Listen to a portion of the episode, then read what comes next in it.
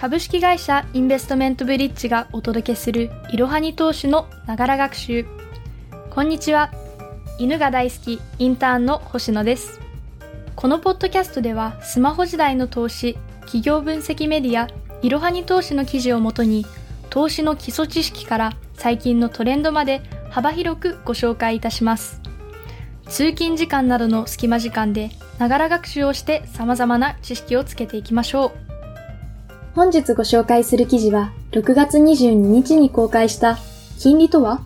今知りたい固定金利、変動金利もわかりやすく解説です。まず最初にこの記事の結論を3点ご紹介いたします。1、金利とは預金や貸付に対するお礼の割合のこと。2、変動金利は日銀の政策金利、固定金利は政府の10年国債の金利が基準。3、高金利を狙うなら、ネット証券や融資型クラウドファンディングを活用しよう。ウェブサイトの記事では図や表を掲載しているので、具体例などを図で確認したい方は、記事を開きながらポッドキャストをぜひご視聴ください。記事は説明欄記載の URL よりアクセスできます。それでは本文に入っていきましょう。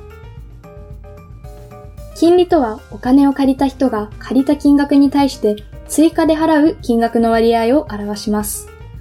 そのため、銀行預金やクレジットカードの分割払いを利用するときなどは、金利がどれくらいか確かめる必要があるのです。例えば、銀行に100万円を預金し、1年後に預金額が101万円になっていたと仮定しましょう。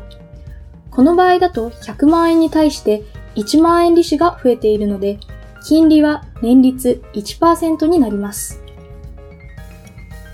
金利と合わせてよく用いられる利子とは、お金を借りた側が貸した側に返すお金の総額から元金を引いた金額です。つまり、利子とはお金を借りることに対しての手数料だと認識してください。では、金利との違いを具体例をもとに考えていきましょう。B さんが A さんから100万円を借りて105万円を返す場合を想定して考えていきましょう。お金を貸してもらった B さんの立場から見ると状況は以下のような通りになります。まず A さんにお礼として上乗せする割合が5%になります。こちらが金利です。そして A さんにお礼として上乗せする金額は5万円です。こちらが利子です。実際に A さんから借り入れたお金に対してのお礼を割合で見るか、金額で見るかの違いとなります。また、金利と似たような言葉として、利回りや利息がありますが、これらとも違いがあります。先ほどの B さんが A さんから100万円を借りて105万円を返す場合をまた具体例として挙げ、今度は貸し手である A さんの立場から見ていきましょう。A さんの立場から考えると、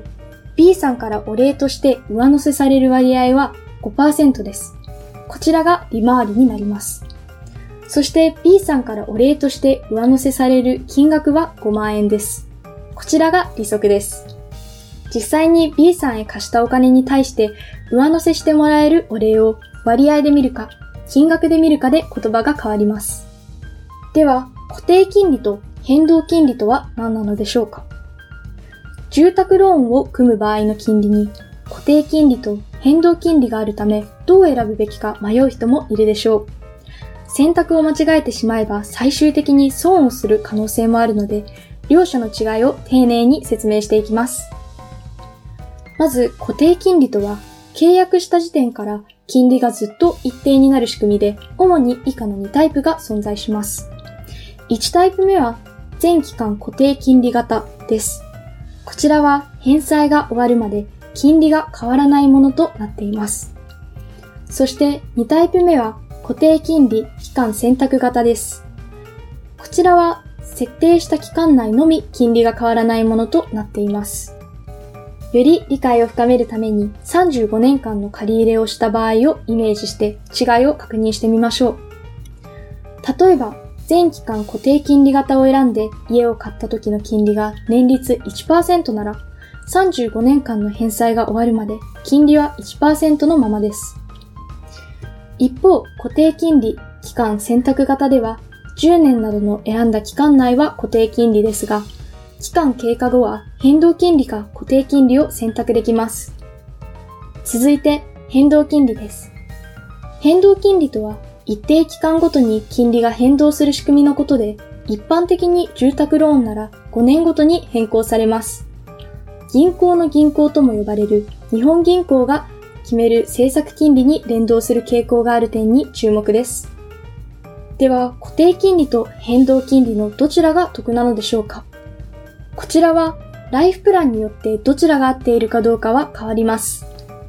まずは固定金利と変動金利のメリット、デメリットから考えてみましょう。固定金利のメリットとしては、金利が固定されているので、返済プランを立てやすい点や、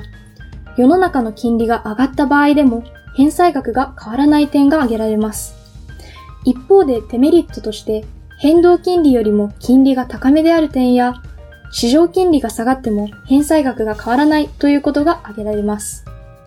そして変動金利は固定金利よりも金利が低めであることや低金利時代であれば返済額が抑えられることがメリットとして考えられます。まあ、一方でデメリットとしては返済プランが立てにくい点や金利が上昇したら返済額も増えてしまうということがあります。2021年時点では日銀のマイナス金利政策の影響を受け、変動金利の方が金利は安くなっている状態です。まあ、とはいえ、将来的には金利上昇の可能性もあるため、今後を見据えて安定した固定金利を選ぶのも選択肢の一つでしょう。